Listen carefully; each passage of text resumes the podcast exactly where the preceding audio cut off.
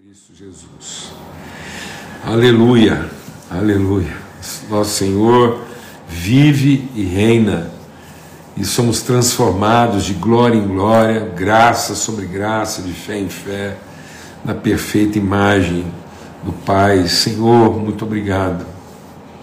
Obrigado pela tua graça, o teu favor, o sustento da tua bondade a inspiração da tua fidelidade. Nós olhamos para o Senhor, para a tua fidelidade e não retrocedemos, somos renovados dia a dia, Senhor, em nome de Cristo Jesus, por amor dos irmãos, por amor da família.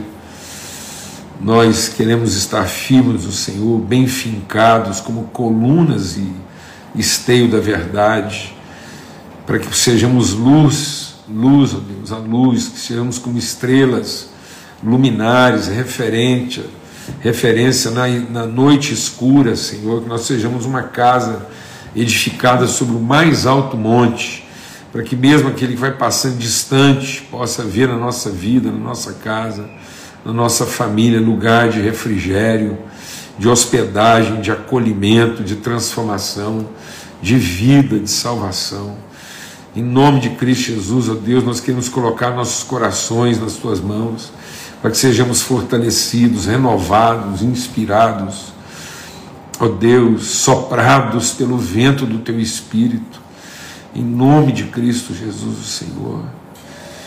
Oh Deus bendito, Espírito Santo de Deus, sopra vida, fôlego nos corações, ó Deus, levanta o abatido, Senhor, o abraço do Teu Espírito Santo, aquele que nesse momento se sente sozinho, desamparado, para que em tudo aquilo que nós somos consolados, nós possamos consolar a outros. Há tantas perguntas na mente, no coração, tantas dores, mas, ó Deus, nós queremos todos os dias trazer à memória aquilo que nos dá esperança, a certeza da tua fidelidade, da tua misericórdia, da tua bondade. Senhor, que haja mesmo um renovar de fé, de graça, o óleo fresco do Teu Espírito Santo caindo sobre as cabeças, que esse tempo agora de oração e de comunhão seja tempo mesmo de renovação, de inspiração.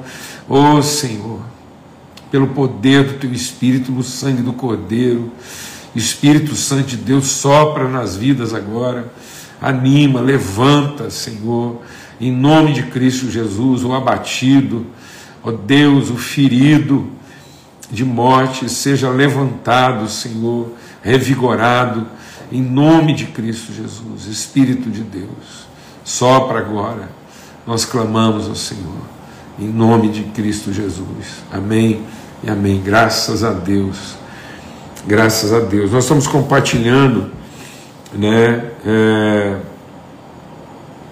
sobre esse princípio do conhecimento. Né? E aí nós conversamos que esse princípio do conhecimento implica numa ação, né, numa proatividade, implica em, em que a gente molhe os pés, né, que a gente avance. É, é o princípio da maturidade, é o princípio da ousadia. Conheçamos e prossigamos em conhecer aquele passo que vai exigir de nós né, a, a iniciativa nós amamos porque Ele nos amou primeiro, agora é tempo também da gente amar primeiro.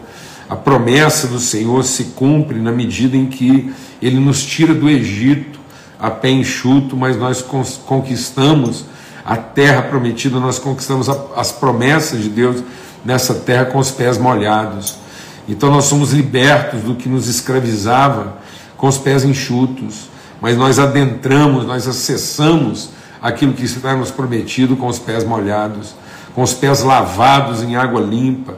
É o que Jesus fez com os discípulos. Eu tenho que lavar os pés de vocês. Então, quando os sacerdotes pisaram as águas, essas águas purificadoras do Jordão, esse rio de vida que corre da presença de Deus, então esse rio que nos impulsiona, que nos leva, que nos conduz ao conhecimento, lava, nos, nos devolve autoridade então, quando nós saímos do Egito, nós fomos libertos do que nos escravizava.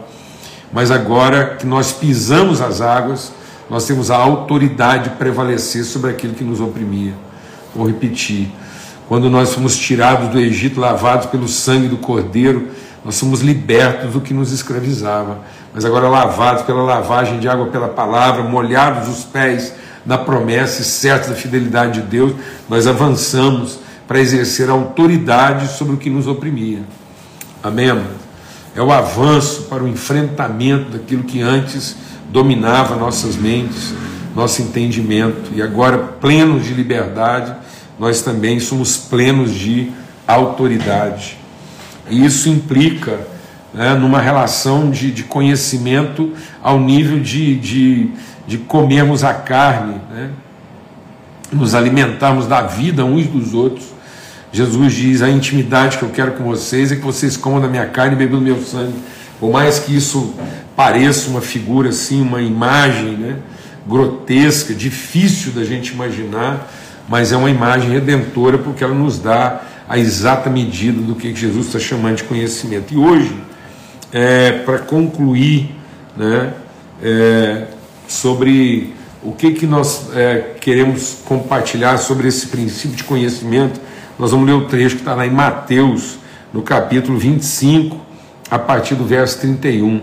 Mateus 25, a partir do verso 31. E quando o Filho do Homem vier em sua glória, e todos os santos anjos com ele, então se assentará no trono da sua glória, e todas as nações serão reunidas diante dele.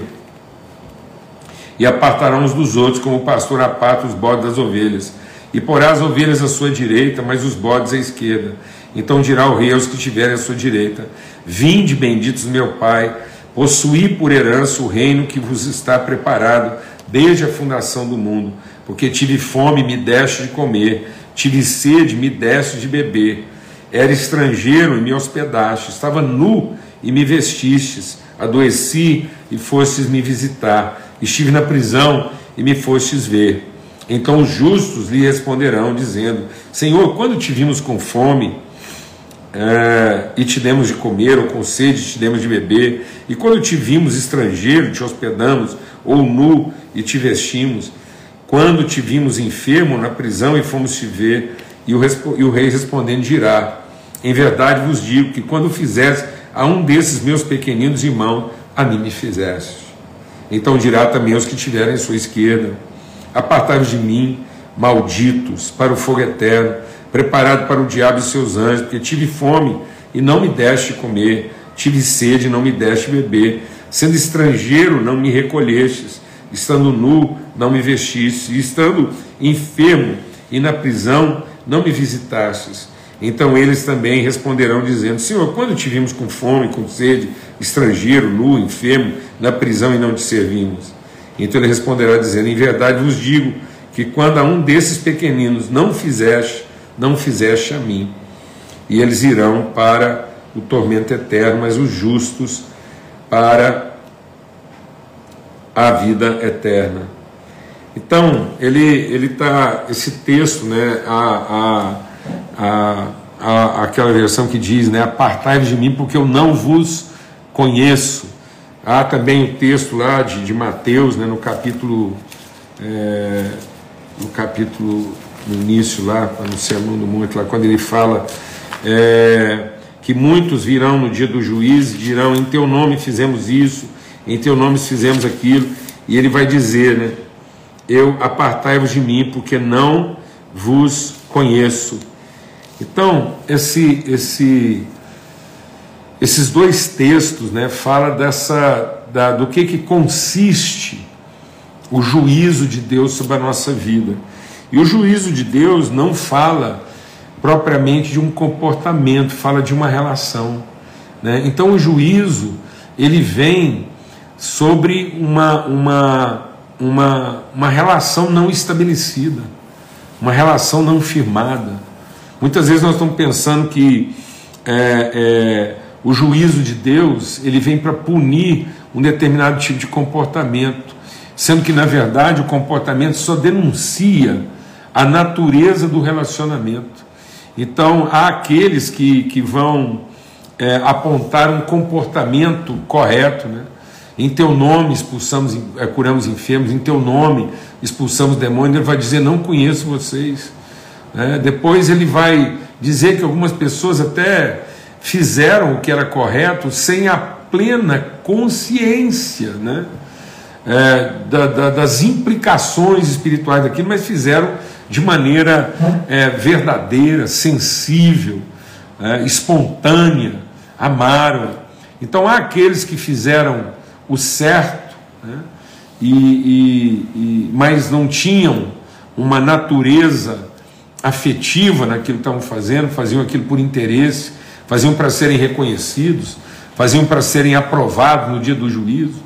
E aqueles que faziam também a coisa certa, mas de maneira despretensiosa, de maneira espontânea, livre. Né? E aqueles que não fizeram. Né? Então, mas em, em todos os, os aspectos né, de quem não fez, de quem fez, de quem fez com outras intenções, está o fato da relação, do conhecimento. E é interessante porque como é que um Deus todo-poderoso, todo-presente e todo onisciente pode não conhecer alguém? Jesus não está dizendo eu não sei quem vocês são. Jesus está dizendo assim: eu sei muito bem quem vocês são, exatamente porque eu sei muito bem quem vocês são, eu não vos conheço. Depois ele está dizendo para um outro lá assim: nem vocês têm total noção de quem vocês são, mas eu vos conheço, eu sei quem vocês são. Então, essa relação, ela é uma relação de intimidade, ela é uma relação espontânea, ela é uma relação livre, ela é uma relação genuína, ela é uma relação autêntica. Quando a palavra de Deus fala do conhecimento, só há verdadeiro conhecimento quando ele é autêntico, quando ele é genuíno, quando ele é, é despretensioso, né? quando ele é honesto, quando ele é puro, quando ele é livre, quando ele é espontâneo. Então você fica imaginando quantas coisas a gente faz na vida carregadas de algum tipo de interesse, né? Algum tipo de motivação escusa, algum desejo de reconhecimento. Quantas vezes nós queremos ser percebidos por Deus? Aliás, uma, da, uma das razões né, que motivou Babel, uma, da, uma das, um dos desejos que estavam lá na, na, na, no programa Babel, a ideia de construir Babel é para que Deus nos perceba, para que Deus nos note, é, para que Deus saiba quem nós somos. E sabe, amados, Deus não, Deus não precisa de nada para saber quem nós somos. Mas Deus oportunizou a vida, Deus permitiu as diferenças, as dificuldades. Agora a gente está vendo aqui, ó. Por que, que Deus permitiu no mundo? Né? Por que, que Deus permitiu no mundo as diferenças, as enfermidades, as prisões? Por que, que Deus permitiu as injustiças? Para promover o quê? o conhecimento, para que a gente se conhecesse, né? e se conhecesse exatamente em situações totalmente desfavoráveis. É, se conhecesse é, em ambientes onde a gente não poderia receber é, nada em troca. É, o, o, verdadeiro conhecimento se dá quando a, a, a relação é totalmente espontânea e não há perspectiva devolutiva. Então é visitar quem está doente, não quem está sadio. Né? Às vezes a gente tem muita facilidade de agendar com os sadios, mas não temos facilidade de agendar com os doentes. Né? Às vezes a gente tem muita é, é, facilidade para agendar com aqueles que podem é, nos trazer algum tipo de benefício, mas nós não queremos agendar com aqueles que podem nos trazer algum tipo de prejuízo. Né? Então, nós queremos agendar com aqueles que podem acrescentar alguma coisa na nossa vida, mas nós não queremos agendar com aqueles que podem nos causar algum tipo de, de dano né, ou de investimento. E Jesus diz então: está vendo? É por essas e outras coisas que eu sei quem vocês são. E é exatamente por saber quem vocês são que eu não vos conheço. Então o conhecimento se dá no nível da natureza, o conhecimento se dá, como a gente falou, no nível da relação íntima. Então, se a gente olhar aqui, lá em 1 João, né, lá em 1 João, diz assim: ó, é, Nisso conhecemos o amor, que ele deu a sua vida por nós e nós devemos dar a vida pelos irmãos. Então, o princípio do conhecimento ele se revela na forma espontânea como a gente oferece a nossa vida em favor daqueles que estão precisando de nós, sem queixa, sem murmuração, né? sem cobrança. E ele diz assim: quem tiver bens desse mundo, vendo o seu irmão passar necessidade e cerrar o coração, como é que estará nele o amor de Deus? Então, filhinhos, não amemos apenas de palavra, nem de língua, mas por obra em verdade. E nisso conhecemos que somos da verdade, e diante dele asseguraremos o nosso coração. Então, o que é esse conhecimento? Esse conhecimento não se traduz, deixa o Espírito de Deus ministrar nosso coração. Às vezes a gente pensa que o princípio do conhecimento é o quanto nós conhecemos a Deus. Então, há, muito conhecimento de Deus, assim, né? muito, muito, muito saber de Deus. Então, há muito estudo na definição de Deus, há muita teologia, né? É, é, há muita teologia de, de natureza assim, é, é conservadora no sentido assim de preservar, de cuidar, para que Deus não seja mal entendido, para que Deus não seja mal interpretado. Então a gente produz muita teologia com receio de, de Deus ser tomado por outra coisa. Né? a gente tem uma teologia assim de defesa de Deus. Né? Será que Deus precisa ser defendido? Mano? Será que nós precisamos, será que de fato Deus quer que a gente produza uma, uma teologia que deixe claro né, quem Ele é, como Deus, como divindade. Então há muita, há muita doutrina de divindade. Sendo que Deus diz: Sabe o que eu quero? Eu quero conhecimento, eu quero que vocês conheçam e prossigam em conhecer. E sabe como é que Deus pode ser conhecido? Na medida, amados, em que nós temos a sensibilidade do outro. Sabe, amados, a gente vai de fato deixar claro que conhecemos a Deus quando percebemos o outro. É nisso que nós conhecemos a Deus. Então, o nosso conhecimento de Deus não está traduzido no apuro teológico, no apuro doutrinário das nossas definições de Deus, mas na consistência, na clareza, na pureza das nossas relações uns com os outros. Quem diz que conhece a Deus e abusa do irmão, possui a irmã, explora a credulidade, a ingenuidade. Pode até saber quem Deus é, mas isso, amado, saber quem Deus é, eu vou te falar quem sabe quem Deus é melhor do que todos nós: Satanás o diabo. O diabo sabe de Deus coisas que nós nem chegamos perto de saber. O diabo foi muito perto de Deus, naquilo que ele podia saber de Deus, mas nunca o conheceu. Porque nunca viu outra coisa além de si mesmo, além do seu próprio interesse, além do seu próprio direito, além da garantia das suas prerrogativas. Agora, Jesus está dizendo: sabe o que é me conhecer? É conhecer seu irmão na sua dificuldade, é conhecer o seu irmão na sua luta, conhecer seu irmão é, na, na, sua carência. Quer saber? Quer, você quer ter certeza que conhece a Deus? Nisso conhecemos que somos da verdade. É quando a gente vê um irmão, a gente tem condição de ir lá e transformar a vida dele, a gente vai lá e faz isso. É isso. Isso é conhecimento de Deus. É isso que Jesus estava querendo é, trazer no entendimento de Pedro. Jesus disse assim: Pedro, você me ama. A palavra de Deus diz que quem ama conhece a Deus e de Deus é conhecido. Então é mais ou menos assim.